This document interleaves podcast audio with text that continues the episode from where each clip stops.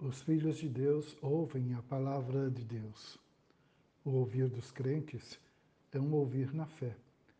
É a aceitação integral de tudo que a Escritura Sagrada revela para o ensino, para a repreensão, para a correção, para a educação na justiça, a fim de que o servo de Deus seja perfeito e perfeitamente habilitado para toda boa obra.